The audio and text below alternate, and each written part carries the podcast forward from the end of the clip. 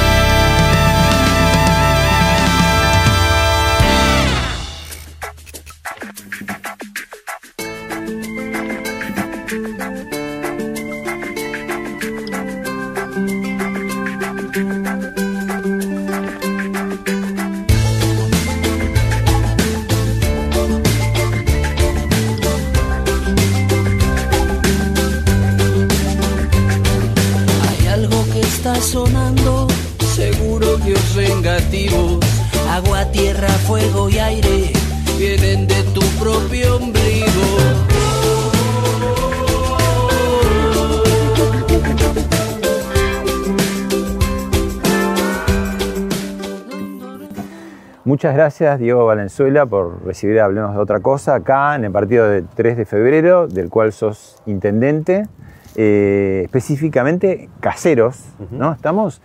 ¿Y dónde estamos? ¿Frente a qué estamos? Bueno, este es el lugar más emblemático en lo fabril, en lo industrial. Esta era la vieja fábrica Fiat.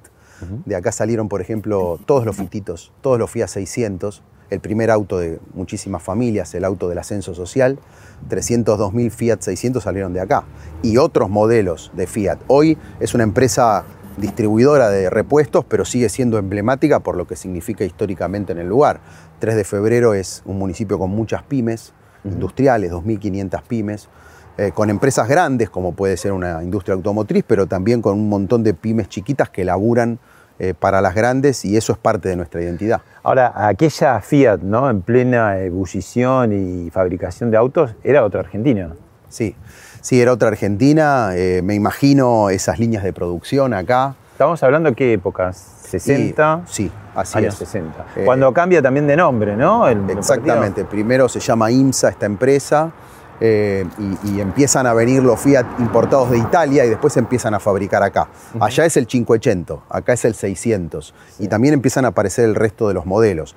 Es la planta que hoy está un poco más allá, que se llama Stellantis, donde se fabrican otros modelos, por ejemplo de la Peugeot. Pero sí nos remite a una historia muy industrial, de mucha mano de obra, de una industria más artesanal que la de hoy, sin robótica, por ejemplo, Sí. pero donde persiste algo, Pablo, a lo largo del tiempo y que está mucho en estos barrios, que es la cultura del trabajo. ¿Y hoy qué predomina más en cuanto a sectores? Digo, así como era esto Fabril tan dominante en los 60, ahora qué sería lo, la- la- las líneas de, de- de producción o de trabajo. Bueno, como todo el conurbano, especialmente municipios como nosotros, San Martín, Avellaneda, que es el municipio histórico más industrial, o Lanús, hay mucha pyme. Lo que predomina es la empresa de tamaño pequeño o mediano, Familiar. mucho de familia, con este dilema de cómo hago si mi hijo no quiere seguir con la fábrica, Sí. porque ahí se afecta eh, de algún modo la autoestima del que tiene que dar el paso y no tiene un hijo para dejarle la empresa. El problema de las empresas familiares. Eh, mucha pyme, mucha pyme industrial de todos los sectores. Trefero tiene mucha metalmecánica, metalurgia, eh, tiene plástico, tiene textiles, muchísimas más de 100, industrias alimenticias, algunas empresas grandes, pero mucha pyme que creo que es el corazón laboral del conurbano. Mm. Bueno, ¿seguimos? Vamos, ¿cómo no?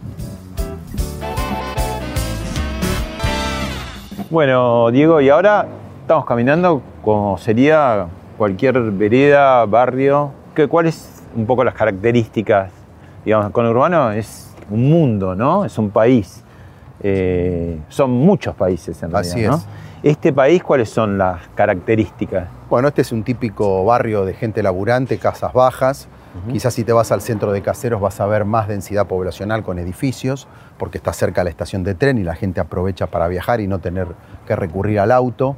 Mm. A mí me gusta mucho este tipo de, de sociología, la vida barrial. La gente se conoce, consume en el barrio y obviamente hoy la situación económica condiciona, pero si no, cada uno trata de tener linda su casa, su vereda. Y nosotros desde el municipio tratamos de acompañar con la obra pública. Mm. eh, Este es uno de los 135 distritos Así es, sería, que tiene la eh, provincia. Y dentro de lo que es en sí 3 de febrero, son 15 ciudades o comunas, no sé cómo se Claro, llama. cada municipio tiene localidades. eh, obviamente nosotros somos un municipio todo urbano, a diferencia de que vas al interior y tenés el casco de la ciudad y localidades rurales. Nosotros tenemos 15 localidades todas urbanizadas, donde además no hay fronteras. Sí. No es que alguien dice paso de una localidad a la otra. Tampoco un vecino pasa de un municipio a otro, porque es una vereda San Martín y otra 3 de febrero. O sea, una de las cuestiones del conurbano es que no hay fronteras, Mm. por más que jurisdiccionalmente las haya. Pensá, Pablo, que vive 30% de la población del país en el 1% del territorio. Es una de las aglomeraciones más importantes del mundo, el conurbano. Y esa es otra característica, la gran densidad poblacional. Sí. Y 3 de febrero, en ese concierto, ¿qué- ¿cómo es en densidad poblacional? Es muy alta, nosotros estamos en el noroeste del conurbano, pegados a la ciudad de Buenos Aires, enfrente está Devoto, Villaluro. Eh, y el dato es que tenemos la tercera o cuarta densidad poblacional de todo el país. Primero está la ciudad de Buenos Aires, que tiene unos eh, 15.000 habitantes por kilómetro cuadrado, Lanús, unos 9.000 y pico, y Vicente López y nosotros con 8.000. O sea, vos pensá que en un territorio que en este caso es de 43 kilómetros cuadrados vive muchísima gente, 400.000 habitantes. ¿Y, por qué hay tanta diferencia, digamos, entre lo que puede ser Casero y Loma Hermosa o Fuerte Apache y no sé qué otras zonas? Como que, que hay, siendo el mismo partido, Mm. este, tenés como diferencias sociales fuertes, ¿no? Bueno, ahí lo ¿De qué primero, depende? lo primero que juega es el primer cordón, segundo cordón, tercer cordón. Este Nosotros es- estamos entre el primero y el segundo. Obviamente la zona lindera con la ciudad de Buenos Aires tiene más densidad poblacional, tiene más edificios, está mucho más urbanizada y a medida que te, te vas hacia la ruta 6 hay menos densidad, eh, hay zonas abiertas, sin población, especialmente cuando vas acá, Merlo, Moreno, que están cerca, o ni hablar en, en La Matanza. De nuestras 15 localidades, Caseros y Ciudadela son las dos más grandes, eh, reúnen el 50% de la población.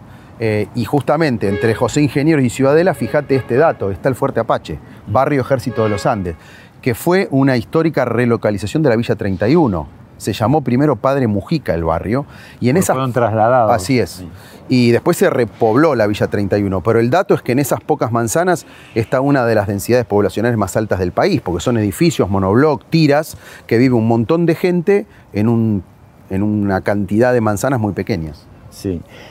Eh, se llama 3 de febrero por la batalla de Caseros. Así es. Que tenemos otra batalla, el historiador lo sabe, también un 3 de febrero, que es la de San Lorenzo, ¿no? Así es, así es, pero la nuestra es la de 1852.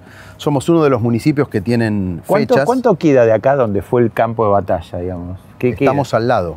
al lado. Donde hoy es, eh, por ejemplo, la fábrica Estelantis, que fue la histórica Sebel.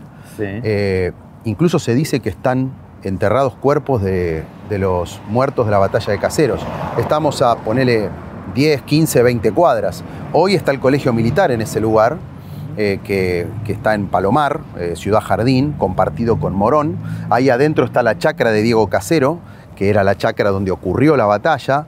Eh, Casero sin S. Casero sin S. ¿Y por qué después finalmente se le agrega Casero? una S con el paso del tiempo. Ah. Eso da nombre a nuestra principal localidad donde estamos hoy. Y la fecha da nombre al partido, que es, yo digo, esta, este conflicto bélico que origina la Constitución. Porque vos tenés unitarios federales, Eh, fin, Urquiza. fin de- de- de- Claro. del gobierno de Rosas, de la tiranía, de la dictadura de Rosas y este, la- el triunfo Urquiza, ¿no? Así que era es. un caudillo federal. Un caudillo federal descontento porque el desarrollo no llegaba al litoral y al interior, que desafía a su antiguo aliado federal y con el ejército grande viene a estas tierras y en una batalla corta, dura, eh, vence a Urquiza, a, a Rosas, que bueno, escapa para exiliarse y de hecho hay una localidad acá muy cerca que se llama Tropezón, porque aparentemente eh, Rosas en el escape tropieza y es el trompezón de Rosas. Y bueno, de ahí el 3 de febrero que de, de alguna manera da lugar luego a la Unión Nacional y a la Constitución de 1853.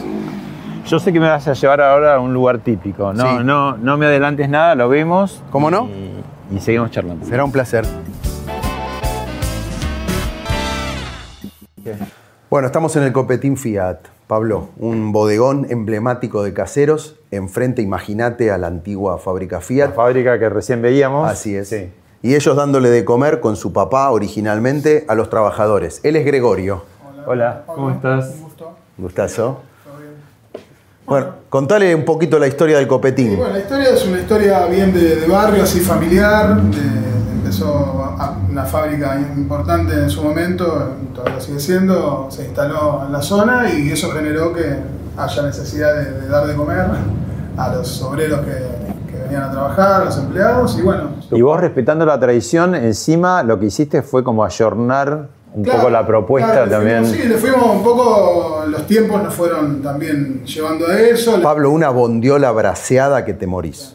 Sí. Y además una pastelería increíble con cosas como la fogliatela napolitana o los canelé, que son de estilo francés. Ahora vos, que eh, entre tantas cosas que haces, pero del rubro periodístico, las cosas ricas, de hecho tenés este, tu, tu sitio, ¿no? que se llama así, eh, empieza a armarse como un polo gastronómico en 3 de febrero. Sí, yo siempre pienso que atrás de la gastronomía está la cultura, la identidad y el laburo. Vos fíjate, acá no hay tantos comercios, pero ellos son un atractor de desarrollo, porque no solamente vienen a comer los de la fábrica, ahora empiezan a venir De otros lados, de capital, de otros lejos. lados, porque las redes sociales, porque vienen los chefs, los cocineros, se pusieron de moda y esto también hace que Todo se se ponga... acerca, digamos, Así ¿no? con las redes sociales. Y la gastronomía trae gente, trae desarrollo y permite que se vea más a, tre- a 3 de febrero y a caseros.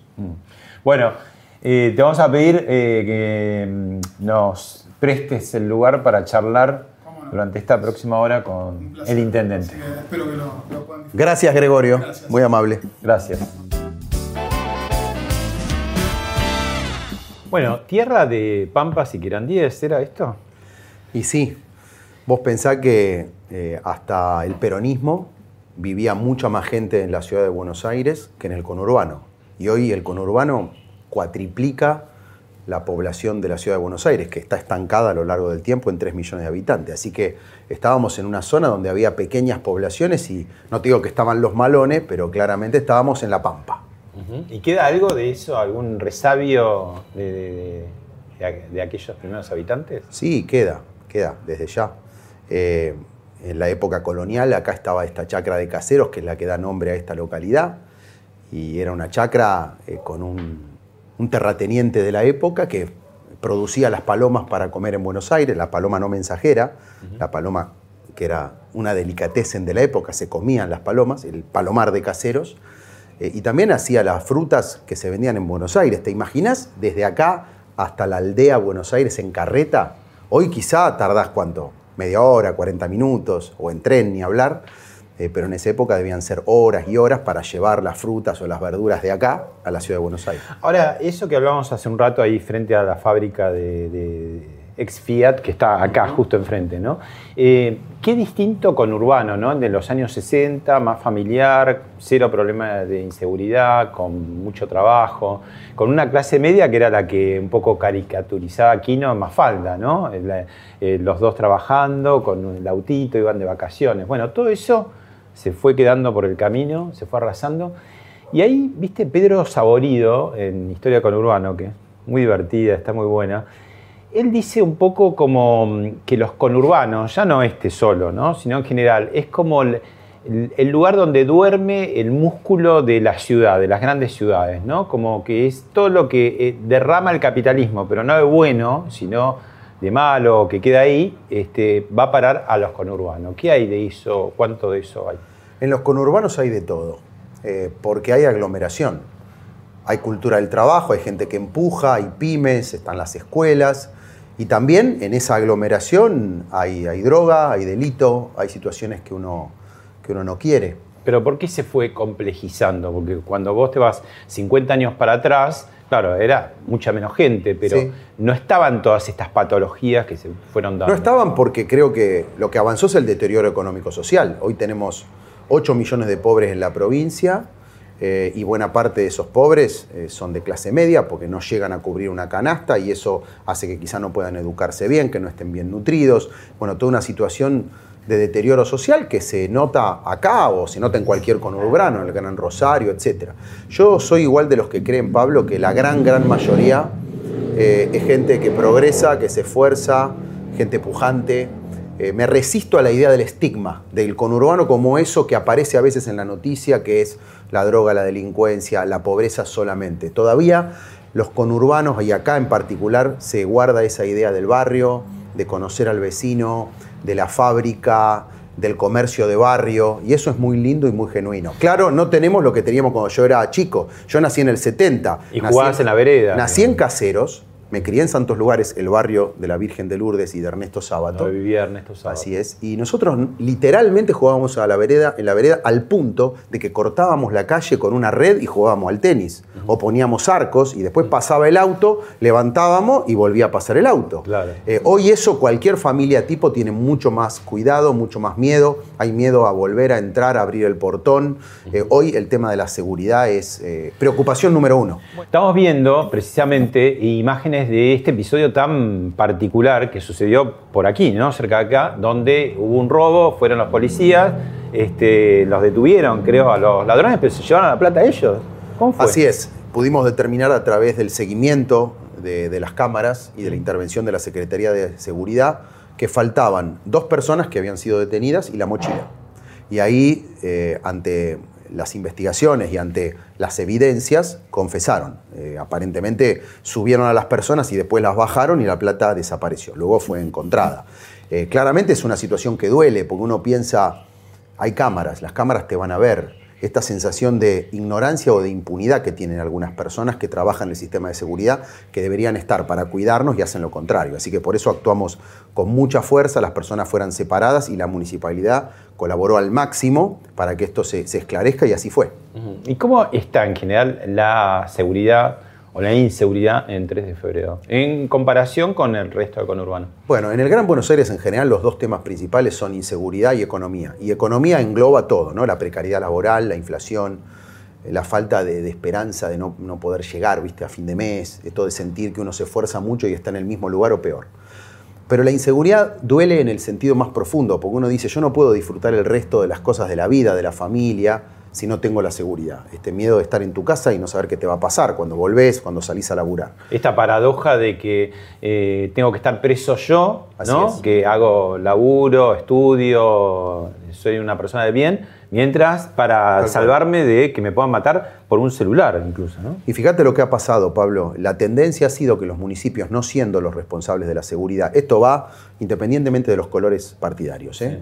Se tuvieron que ocupar, nos tuvimos que ocupar. Yo armé una Secretaría de Seguridad acá que no la había. Y cualquier municipio va a saber que tiene móviles, cámaras, personal, motos, cosa que en realidad debería estar haciendo la provincia de Buenos Aires. Igual siempre es como que va y viene, ¿no? Cíclicamente, a veces decirle la bonaerense este, eh, eh, se, eh, saca, expulsa, digamos, malos agentes, de pronto le dan a las policías municipales, de pronto la sacan. No hay una política, digamos, este, de política de Estado con respecto a la seguridad. Comparto, ¿no? hay una política de Estado como debería haber en términos de prioridades, en términos de inversión.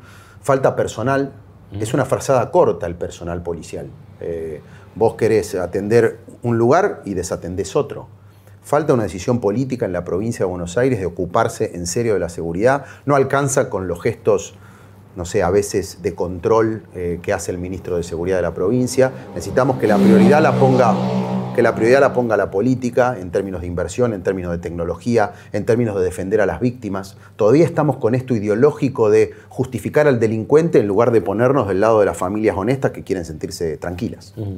Vos eh, fuiste reelecto, después de unas pasos más, más ajustadas, ¿no? Pero diste como una levantada eh, fuerte. Sí, nosotros ganamos la elección en el 15, eh, acá estaba Hugo Curto, uno de los típicos varones del conurbano, estuvo 24 años, 6 mandatos, y logramos ganarle en las urnas, no porque la ley lo limitó y no pudo competir. Y después llegó el 19, tuvimos cuatro años de muchas transformaciones, un 19 difícil por crisis económica que nos jugaba en contra a la hora de la votación, y pudimos tener el apoyo de muchas personas que no son del PRO de Juntos. Yo tuve casi 10 puntos de corte de boleta, es decir, personas que votaron a Alberto Fernández y que me votaron a mí, que decidieron autónomamente cortar la boleta y combinar, cosa que a mí me parece además muy democrático, y con ese corte de boleta pudimos ganar la elección del 19 y aquí estoy. Bueno, vos decías de Hugo Curto, contanos si querés un poco quién era, qué, qué hace después de que vos estás a cargo y qué es ser varón del conurbano? ¿Por qué se le llama varón con B larga, ¿no? Este, a pesar de que el gobernador alguna vez dijo con B corta también, ¿no? Pero eh, ¿por qué se lo llama así? La figura de varón del conurbano la acuñan los periodistas y también los investigadores que hablan de la política bonaerense y especialmente del conurbano para representar a una tipología política autoritaria, paternalista, eh, usando la imagen del feudalismo. El varón que es el dueño de, donde se confunde el partido con el Estado, la persona es la que representa el gobierno, no un equipo. Y esto pasaba acá. Entre dinastías también, ¿no? Sí, dinastías familiares, se el cargo, ¿no? aparatos políticos, eh, poca participación de la sociedad en lo público, muy baja transparencia desde ya, amiguismo, punteros. Eh, nosotros nos pasó cuando yo asumí acá, la municipalidad estaba tomada por la política. Vos entrabas y te decían compañero. Estaba el hall municipal lleno de bandera, todo partidario. La oficina del intendente tenía tres componentes. Boca Juniors, religión católica y peronismo. Pero cuando vos administrás un espacio estatal, vos sos el gobernante de todos, no de tus tribus. Entonces yo lo primero que hice es abrir la oficina, eh, que, haya, que entre luz y que no estén mis pasiones por delante de lo que es de todos. Y también me, dediqué mucho en el comienzo a, a, limpiar la municipalidad de los punteros, de los tramitólogos, de todos los que tenían un estado paralelo que nutría a la política y no daba servicios. ¿Y cómo es tu oposición, digamos, en tu Consejo de Deliberante? Bueno, ¿Hay grieta en 3 de febrero? Bueno, hay discusiones. Eh, hay grieta porque hay grieta en lo nacional y porque a veces nos cuesta escucharnos, y ahí también me hago cargo que todos tenemos que aprender a escuchar al otro. Cuando yo arranqué como intendente teníamos cinco concejales nada más de 24, fue muy difícil el arranque y hoy tenemos mayoría, pero eso en mi opinión no eh, tiene que llevar a imponer nada, porque si bien uno puede tener la mayoría para una votación, siempre es bueno lograr el consenso. En la última votación que hicimos acá, que decidimos bajar impuestos y poner habilitaciones gratuitas para los que abran un negocio, logramos la votación por unanimidad. Y claramente, buscando el consenso, que la oposición pueda opinar en algunos temas, uno logra una mayor legitimidad si se permite una votación más amplia. Eso te iba a preguntar, eh, lo de, esto es bastante reciente, lo que decías, las habilitaciones gratuitas. Eh, eh, vas como a contramano un poco de lo que pasa a nivel nacional, que desde que asumió el gobierno de Alberto Fernández se crearon cantidad de impuestos. ¿no? ¿Cómo haces con tus números para cerrar? Bueno, lo primero es tener ordenado el gasto público. Eh, hicimos muchas cosas que ya no tenemos que volver a hacer, como arreglar más de 50 plazas o poner las luces LED en todo el distrito. En segundo lugar, hay que tener una nómina de personal acotado. El empleo público tiene que ser el razonable, no más, porque el Estado no es el dador de empleo. El Estado da servicios o hace obras. Yo tengo 3.100 empleados en 3 de febrero. Tengo uno, de los gastos salariales más bajos del conurbano. Entonces, eso, tener 35% de todos los gastos en salarios, me da margen para obras y para bajar impuestos. Entonces, lo primero es tener ordenado el gasto público. Y lo segundo es una decisión política. Yo creo que menos impuestos es más trabajo. Hay que ponerse del lado del que labura. El otro día me contaba una persona que abrió un mercadito en una localidad de la costa atlántica que para abrirlo tuvo que pagar 600 mil pesos de habilitación. Antes de facturar nada. Entonces vos tenés que contratar los empleados, alquilar el lugar, poner el depósito, eh, el contador, la diseñadora, todo lo que conlleva poner en marcha un negocio y además para arrancar pagar una habilitación. Hoy me parece de sentido común. Al que quiere laburar, hay que decirle gracias. Si además después lo que va a hacer es pagarte todo el resto de los impuestos. Así que yo no es que la bonifico la habilitación, yo decidí sacarla para que después no venga alguien y se tiente y le ponga un número. Directamente es eliminación del gravamen para que laburar sea más fácil. ¿Y pensás que, digamos, si, si hay más trabajo y, los comercios facturan, te van a venir impuestos, digamos, por otro lado? Yo creo que ahí hay varios Ingresos, por otro lado, para el Estado. Primero, eliminamos sobrecargas para que haya más inversión, porque al final del día los tres niveles de gobierno cargan al inversor de tasas que hacen menos rentable invertir. ¿no? Lo segundo es la formalización, porque si vos tenés una pizzería y querés abrir una sucursal y yo te doy habilitación gratuita y te bonifico la tasa por un año, es más probable que la abras, ¿se entiende? Y a su vez, al final del día, con el tiempo va a haber más recaudación. Tenés más empleo, una empresa nueva y con el tiempo te van a pagar tasas. Entonces, ¿qué sentido tiene cobrar por habilitar, cobrar por trabajar? Esta es mi reflexión hoy, pudiendo hacerlo y también, como dijo Juan Carlos de Pablo en una nota que escribió en La Nación, está bueno que, claro, que otros hagan lo mismo, porque de esa manera, entre todos, vamos a estar bajando la presión tributaria. ¿Qué, ¿Qué, te pasó a vos cuando a fin de año mucha polémica en la legislatura bonaerense y mucha polémica puertas para adentro de Juntos por el Cambio cuando se pusieron de acuerdo finalmente el oficialismo de Frente de Todos y algunos cuantos de Juntos eh, por el Cambio para decir, bueno, una, casi como dice el público, una más y no jodemos más, ¿no? Como decir, bueno, los que tienen dos gestiones, que es lo que había hecho, creo que en 2017, la exgobernadora María Eugenia Vidal, de decir, bueno, a partir de ahora los intendentes tienen dos mandatos y chau, se van. Eh, decir, no, bueno, tenemos otro, porque no me acuerdo y sería entrar en una cosa muy eh, técnica, ¿no? ¿Por qué este, pueden aspirar a un tercer mandato? Entonces la pregunta clave en este momento es, ¿qué vas a hacer vos con esa posibilidad que tenés de, acceder a un tercer mandato? Bueno, primero que cuando decidimos eso fue a la luz de que había un montón de intendentes del Frente de Todos que habían pedido, en mi opinión, eh, especulativamente licencias para volver y tergiversar la ley. Irse a un cargo, poner ejecutivo o algo, eh, pero se guardan el Claro, si vos no cumplías la mitad de un mandato, ese mandato no corre y podés tener otro. Entonces era una manera, digamos... De estirar. De estirar y de violar la ley. Entonces lo que dijimos es, ¿por qué no lo ordenamos por única vez para evitar este, de, esta, este desequilibrio, pero manteniendo eh, la restricción a dos mandatos. Yo estoy en contra de las reelecciones indefinidas, me parece que la perpetuación lleva a los vicios, lleva a, lo negativo, a la corrupción. Y aparte me gusta que uno esté en un cargo y después pueda volver al sector privado o tenga otro cargo. Eh, me parece que es bueno pasar de lo público a lo privado. ¿no? ¿Qué voy a hacer? Lo voy a definir el año que viene en función de cómo está 3 de febrero y de lo que necesita el espacio. Yo estoy en Juntos, estoy en el PRO y desde ese lugar también eh, tengo ganas. Uno, que 3 de febrero siga por este camino, pero también me siento con ganas y capacitado para aportar en lo provincial y en lo nacional, porque tengo una experiencia de periodista, de historiador, siete años de intendente en el conurbano, habiéndole ganado a los varones, habiendo hecho funcionar a este municipio. Y bueno, desde ahí creo que tengo también para aportar. veremos, veremos. Habiéndole ganado a los varones, estás rodeado de los varones. ¿Y qué significa estar rodeado? ¿Cómo es esa convivencia? Bueno, hay de todo. Mirá, eh, yo tengo San Martín a un lado, me he llevado muy bien con Catopodis, hoy hay un intendente interino, digamos. Con Gabriel he podido trabajar bien, incluso ahora que él es ministro de Obras Públicas. Em, del otro lado tengo a Espinosa, cuesta un poco más, quizá por una cuestión de perfil, de estilos. Em, trabajé muy bien con Joaquín de la Torre, hoy es Jaime Méndez, el intendente de San Miguel. Eh, trabajé muy bien con Ramiro Tagliaferro, eh, luchamos por el aeropuerto de Palomar, lamentablemente hoy quedó trunco, no perdemos la esperanza y ahora está Lucas Gui. Eh, con Zabaleta, que hoy es ministro de Desarrollo Social, trabajé bien, empecé con prejuicios, pero después uno tiene que buscar el diálogo porque somos una región. Este es el oeste del conurbano y al no haber fronteras tenemos que aprender a trabajar juntos. ¿No se envaneció demasiado la política argentina? Porque, digamos, vos podés tener matices, diferencias, rencillas también, ¿por qué no? Alguna discusión. Ahora, fueron eh, elegidos para resolver problemas, ¿no? Para pelearse o para estar enemistados, ¿no?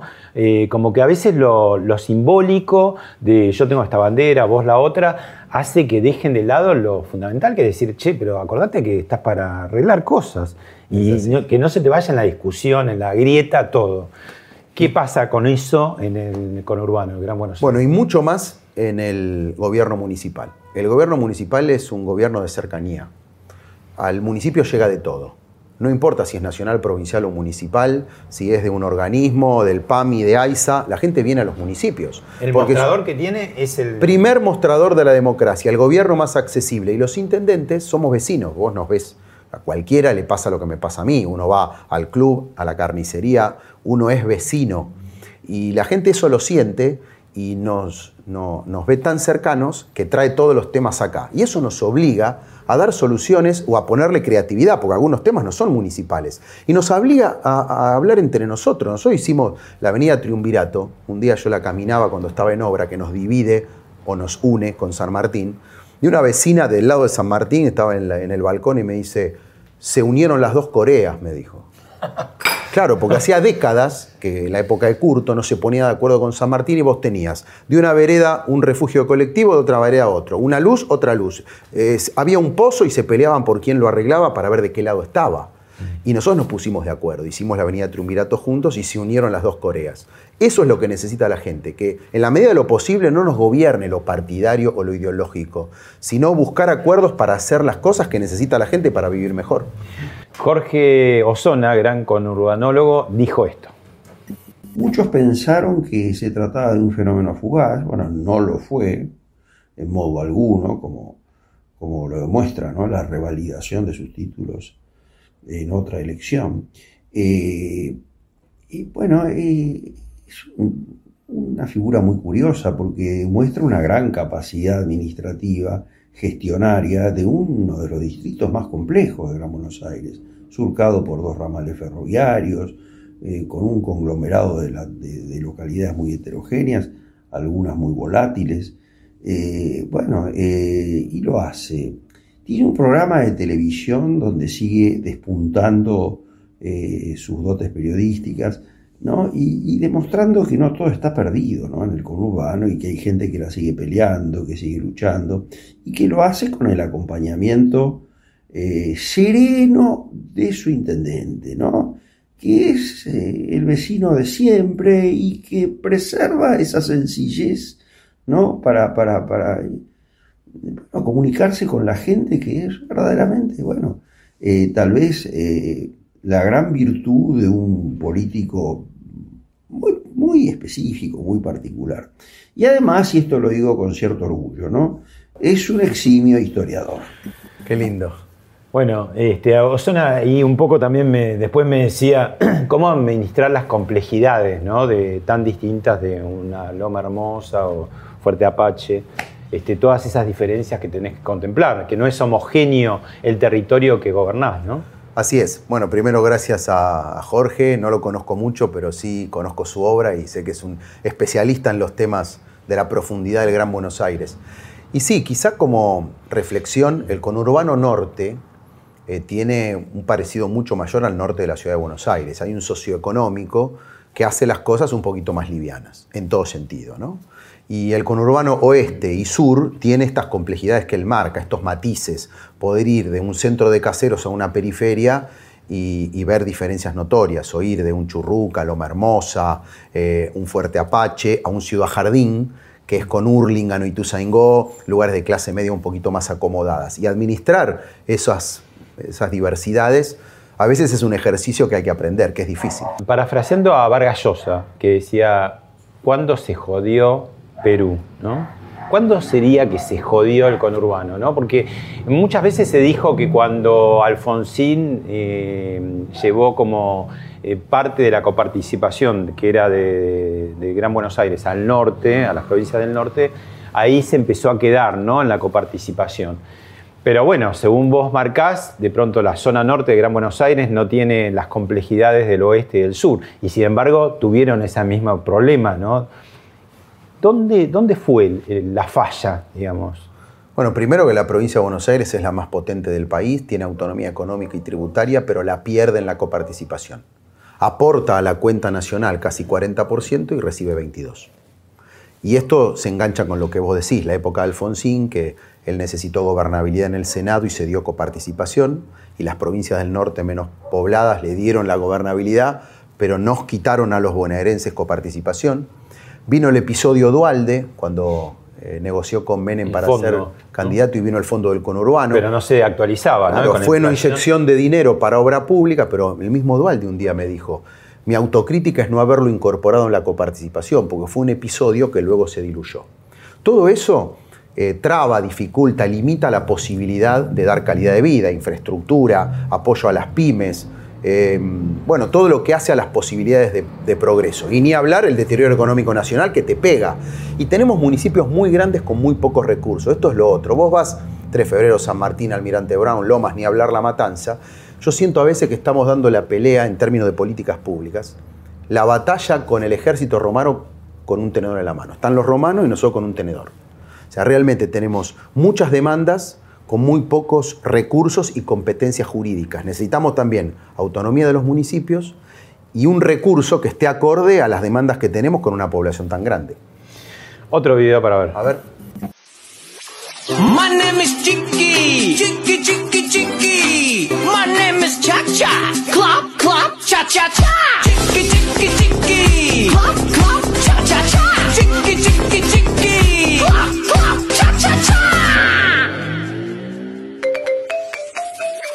My name is Boom Boom, Boom Boom Boom. My name is Chicky. My name is Cha Cha. Chicky Cha Cha. Boom Boom, Chicky Cha Cha. Boom Boom, Chicky Cha Cha. Boom Boom. Clop, Clop, Cha Cha Cha.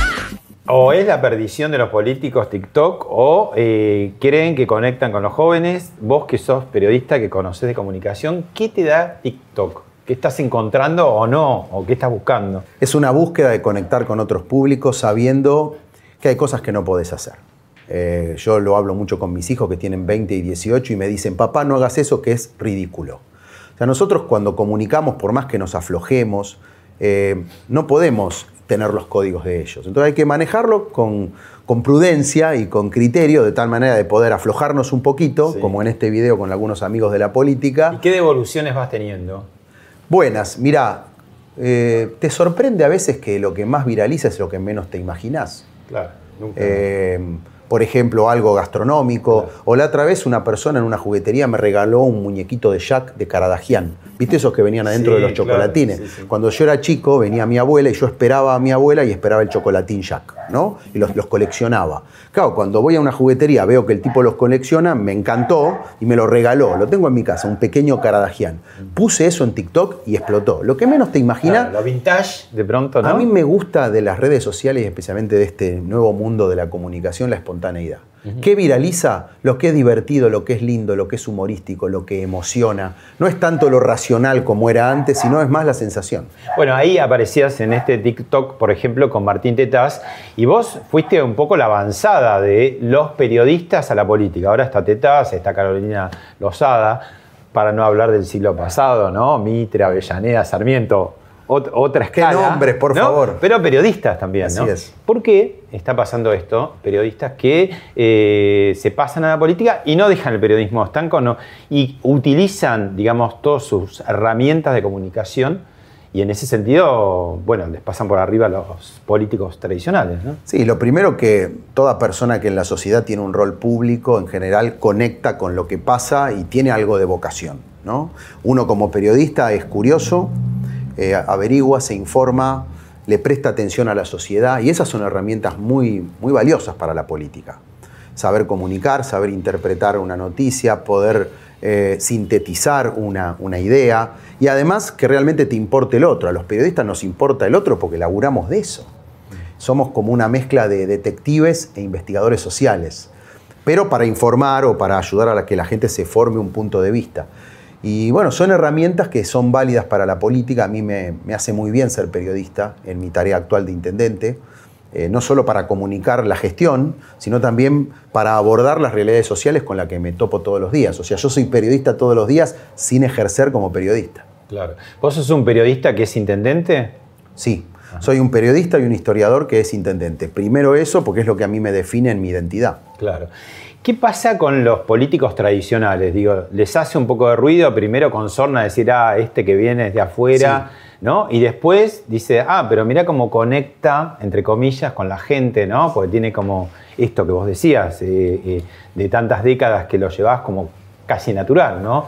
Podés hablar a una cámara y le hablas como si fuera una persona, ¿no? ¿Qué, ¿Qué le ocasiona? Porque ahí debe haber como sentimientos encontrados, ¿no? De pronto envidia, decir, bueno, y este al final nos pasa por arriba, nosotros... Sí, yo a veces en las reuniones políticas que participo, porque es mi tarea también, eh, veo eso, veo, veo como una cosa primero de subestimación y después de, de celos, ¿no? Eh, y te confieso que a veces también me aburro, porque a mí el instrumento política eh, me parece una herramienta clave para la transformación, pero no me quiero quedar en la política, en la rosca, en la discusión de los políticos. Por eso a veces me aburro y lo tengo que decir abiertamente, eh, porque eso a veces te aleja de la gente. Y lo bueno de aquellos que venimos de otro palo es que no, no desconectamos nunca de la gente. Y eso es lo que yo me propongo además todos los días. Bueno, hay una, en la jerga política se habla mucho bajar al territorio, ¿no? Que bajar al territorio es recorro, hablo con la gente. A mí me ha pasado por mi actividad periodística acompañar algunas de esas recorridas y la verdad que son recorridas muy, muy epidérmicas, digo, es para la foto, no sé, para el saludo, para de pronto alguien que te diga algo por ahí que no, no esperabas. Eh, para mí bajar al territorio es decir, yo sé hacer otra cosa que política y entonces sí conozco mucho, ¿no? Conozco este, la tensión que puede tener un comerciante no llegar a fin de mes o que el impuesto, porque lo he vivido, ¿no? Como empleado o como jefe. Digo, eso tampoco es muy común en los políticos, porque te encontrás con políticos que han sido toda la vida políticos y no han trabajado en la actividad privada, ¿no? Así es. La idea de bajar al territorio es errónea, ¿no? Porque la- el político que realmente está involucrado en la sociedad tiene que ser parte.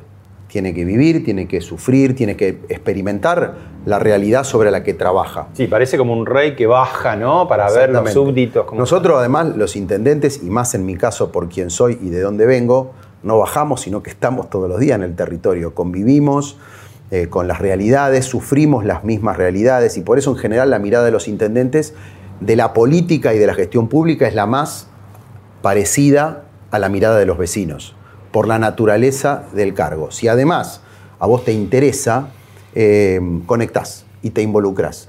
Realmente yo coincido mucho con esto que vos decís. A veces siento que los que están en campaña creen que están conectando, pero en realidad es un como sí.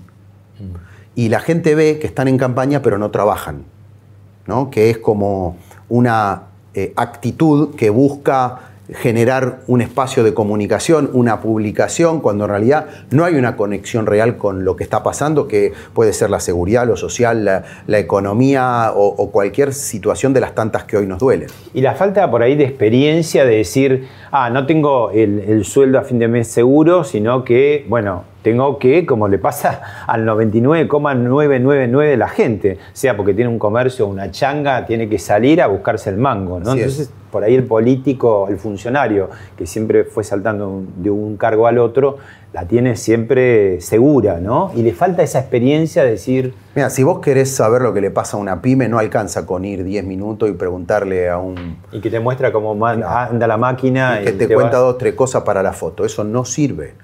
Eh, uno ahí tiene que tomárselo en serio, más como si fuera un, investigador académico, que es, me propongo esto, visito, converso, pero no con la cámara. Hablo con los trabajadores, hablo con los dueños, me meto en los números, me meto en, la cuestión laboral, me meto en la cuestión eh, impositiva y además uno tiene que ir y visitar y estar mucho tiempo en esos lugares para poder entender. Esto a veces lo que nos pasa en, en el mundo político, que se trabaja muy en la superficie, muy en esto que yo llamo el como sí, que son lugares comunes, eslóganes. El y no- acting casi, ¿no? Sí, y no en una profundización. Por eso yo siempre digo, Pablo, y en esta actividad que hoy tengo, y con mucho orgullo, me interesa el para qué en este sentido, no solamente el cargo o cuál es el próximo paso político eh, o el poder en sí mismo, sino el para qué de eso. Entonces, eso te, te lleva naturalmente a entender los temas y a meterte en la vida de las personas a la que les querés cambiar la vida, ¿no? Eh, y el para qué muchas veces no se discute. Yo veo mucho de festival de candidaturas, de los codazos, yo quiero esto, yo quiero lo otro, y veo poco de lo otro, que es cómo le solucionamos los problemas a la gente. Te vuelvo a otra cita de Pedro Saborido que decía que los conurbanos son a veces como la adolescencia de las ciudades donde el fuego en cualquier momento se puede encender, ¿no? Que es bastante inquietante como cita. No es textual, textual, pero es el, es el concepto. ¿Es así? ¿Se puede encender el fuego en cualquier momento? Sí, sí, es así, eh, justamente por, por estas aglomeraciones, por estas densidades, por estas precariedades, por la falta de oportunidades. Pero no es que alguien viene y prende También. el favorito. Alguien prende el fosforito, pero el fosforito se prende si hay una condición para. Entonces, claramente estas dos ¿Y cosas cuán conviven. combustible estamos en este momento? Eh, moderado alto, pero con una red de contención social, con programas, con planes, con seguridad alimentaria, que hacen que esta inflación, digamos, tan acelerada que tenemos, eh, que está muy por encima de cualquier paritaria, no, no genere lo que generó el 2001, por ejemplo, por el hecho de que hay una red de contención de programas sociales de tres niveles de gobierno. Pero si bien esto es cierto, está el que quizá quiere meter el fosforito y también puede haber una condición, creo que todos coincidimos en que hay que cuidar una estabilidad institucional, digamos, ¿no? ¿Y cómo se mira eso en el territorio próximo para decir, que el que tiene el fosforito tenerlo más o menos en, en vista como para que no lo prenda. Lo que hablábamos antes, el estar, el estar en los lugares. Yo estoy mucho en los barrios populares. eh, lo- Tomás en la temperatura. En las periferias, a través de referentes, no de punteros. A mí me gusta el referente. ¿Cuál es la diferencia entre puntero y referente? Y el puntero es el que intermedia al Estado. ¿Qué te dice el puntero? Dámelo a mí, en lo que sea, el alimento, el recurso, el apoyo, que yo me encargo con la gente. Pero eso es, es perverso, porque el Estado abdica de su rol en un barrio. En cambio, cuando vos tenés un referente que el Estado lo empodera, lo capacita, lo ayuda, sea lo que sea, un- una persona que trabaja en un club de barrio, en deporte, una persona que está en un comedor o lo que fuere, ese referente te ayuda a interpretar el barrio. El otro día, por ejemplo, estuve en un barrio popular que tenemos escalada, viven 150 familias, pegado al arroyo Morón, lo que antes se llamaba Villa, y fuimos a poner las luces LED en un lugar donde no hay trama urbana. Pero el Estado tiene que permitirse a través de algunos referentes decir queremos poner luces, ¿están de acuerdo? ¿Dónde? ¿Cómo? ¿Por qué? Y tenés que ver, eh, estaban felices porque incluso en los pasillos o en el borde del arroyo Morón ahora hay luces LED.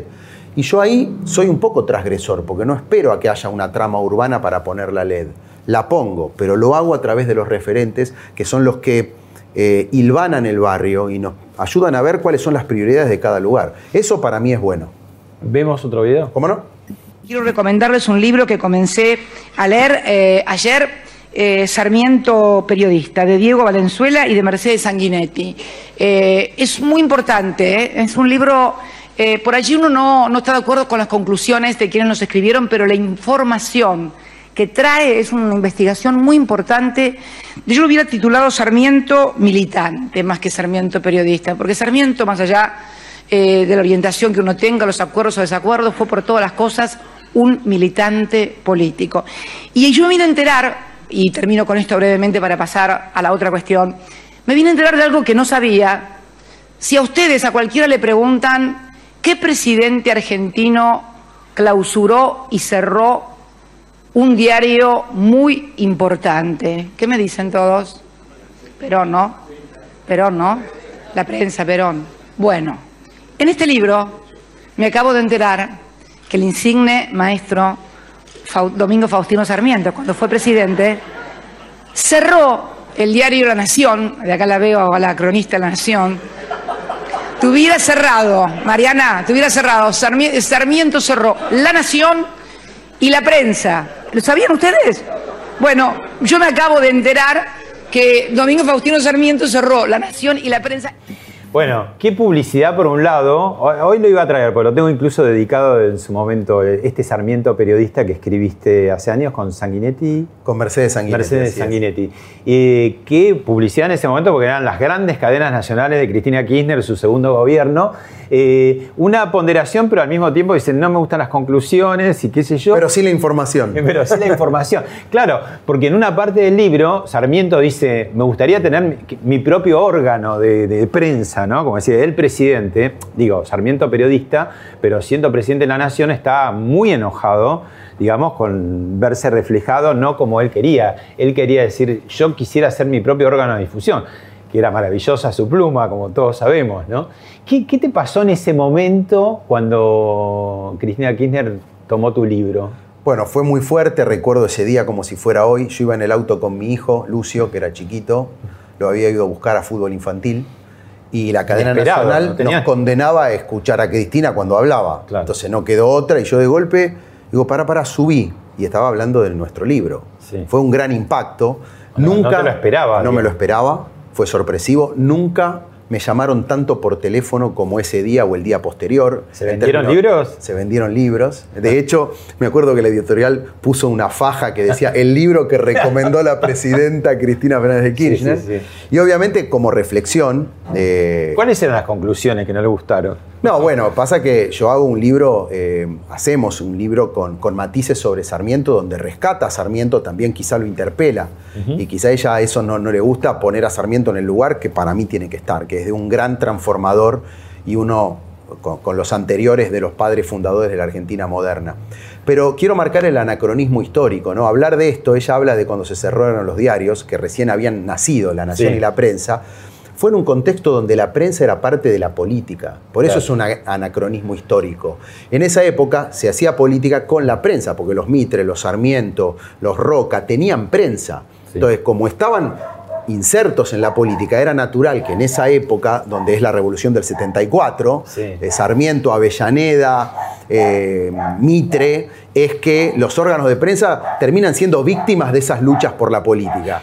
Eh, en el libro vos hablas de la prensa facciosa, muy característica de la segunda parte del siglo XIX, como que cada uno decía lo que le convenía y lo que no, no lo decía. Salvando las distancias, ¿no pasa un poco ahora eso? ¿No hay algo faccioso Sí. en el periodismo? Sí, eh, está pasando eso. La prensa del 19 era una prensa de combate donde se estaba armando el país, entonces cada uno utilizaba su recurso comunicacional de la época para dar su batalla política. En general, además, eran las mismas personas. Los militares, los que gobernaban, hacían la ley y hacían el periodismo, en la misma persona. Después hubo una división del trabajo y se abrieron como más profesiones diferentes de de cada... Exactamente. Pero sí es cierto que hoy, y en esta Argentina moderna, contemporánea, está pasando esto de una toma de posición muy clara donde uno ve un medio para confirmar lo que ya piensa. El Y sesgo confirmatorio. El sesgo confirmatorio. ¿Y los scratches cómo funcionan dentro de esto? Digamos? Los scratches, las amenazas. lamentablemente como parte de ese mundo, donde quizá hoy hay una persona frente a 200 que te escracha con un teléfono y parece que fuera una realidad cuando en realidad es una minoría, porque además prima lo comunicacional, ¿no? Eh, me hace acordar lo que está pasando hoy. Yo hice una beca en el año 2008 que también para mí fue muy transformadora en Estados Unidos. Eh, la historia y esta beca a mí me terminaron de decidir a entrar en la política, porque además fui a cubrir la elección para Telenoche, eh, donde gana Obama. Y fue muy transformador para mí ver esa eclosión de una democracia que elige a un negro demócrata, ¿no? Eh, y bueno, hoy me hace acordar a eso. La prensa argentina se parece más a la norteamericana, donde hay facciones, grupos de prensa que están alineadas con ideas políticas y que las defienden a rajatabla. Vemos otro vídeo. Tercer bloque de Conurbano Tierra de Oportunidades. Más historias de vida. Personas que van para adelante, que emprenden. Vicente Mellino nació en Villa Madero y es matancero de pura cepa. Bueno, ahí eh, como una doble faz, ¿no? Tu parte periodística, programas muy profesionales, te metes en el otro distrito, ahí le estoy pasando la factura al intendente, y por el otro lado uno dice, bueno, en el horizonte, ¿no? Esto que decías, bueno, no quiero ser toda la vida intendente de 3 de febrero, ¿está tu, tu deseo de de pronto ser gobernador? Sí, está, no lo puedo negar, porque me motiva mucho lo que hago. Pero no quiero poner el carro delante del caballo, porque soy parte de un equipo y las candidaturas las vamos a definir como equipo. Sí creo que tengo una experiencia y tengo un- una energía, eh, tengo una vida en el conurbano y en la provincia que tiene algo para decirle a los bonaerenses. ¿no? Eh, conurbano Tierra de Oportunidades es un poco eso, es desafiar una idea, que es yo quiero seguir comunicando porque soy eso, no voy a dejar de ser quien soy. Eh, puedo volver al periodismo y a la historia cuando quiera, no me abrazo a la política o a los cargos. Eh, y también hablo del conurbano en un concepto positivo. ¿Por qué hablar siempre de lo negativo del conurbano? ¿no? Y eso no tiene fronteras. Y también comunica una idea de la provincia de Buenos Aires, de que la provincia puede, que tiene con qué. Y si yo puedo expresar eso en candidaturas, bueno, allí estaré. Bueno, otro producto tuyo para ver. Una hermosa esquina con aires europeos, diría parisinos. El Café París, acá en Vicente López. Felicitaciones, Nico, el lugar en el que están enfrente del Paraná. El aroma, porque esto es con leña. Y un dorado. Un dorado que es característico acá de la zona, del río Paraná. Vamos a develar uno de los grandes mitos de las heladerías, la crema del cielo. ¿Es una crema americana o una crema chantilly con colorante o es otra cosa? Si venís a Mar del Plata tenés que pasar sí o sí por este lugar. Tipo se recorre todo. Ver todo junto parece divertido. Bueno, el tipo se recorre todo. Y Sí. prueba todo, Y además. prueba todo. Eso te iba a decir, ¿no? Ese es otro costado, el, el gusto por la comida. Hacías programa con Daniel Balmaceda, ahora con Pietro Sorba. Así es. Eh, y vas recorriendo, no te quedas en 3 de febrero, ¿no? Sí, en, en algunos tiempos de fin de semana recorremos, grabamos.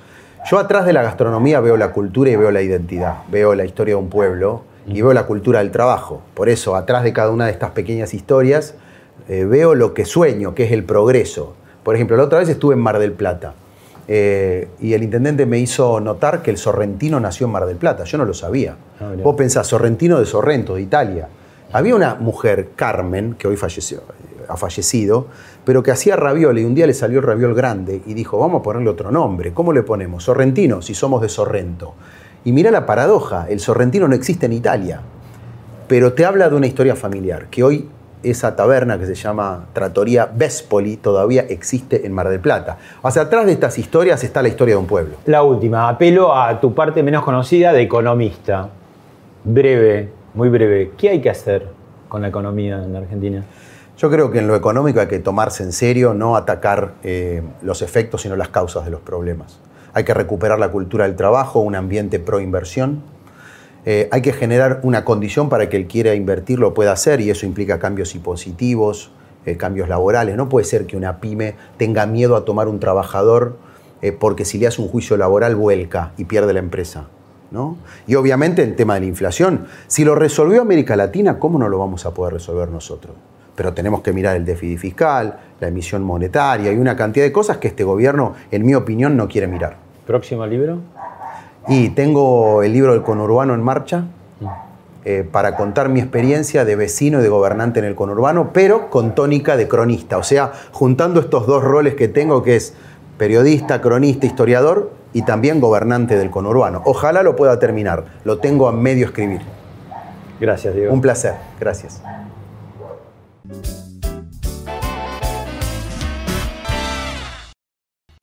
Esto fue Hablemos de otra cosa con Pablo Sirven, un podcast exclusivo de La Nación. Escucha todos los programas de La Nación Podcast en www.lanacion.com.ar. Suscríbete para no perderte ningún episodio. Estamos en Spotify, Apple Podcast, Google Podcast y en tu reproductor de podcast favorito. Seguí escuchando La Nación Podcast.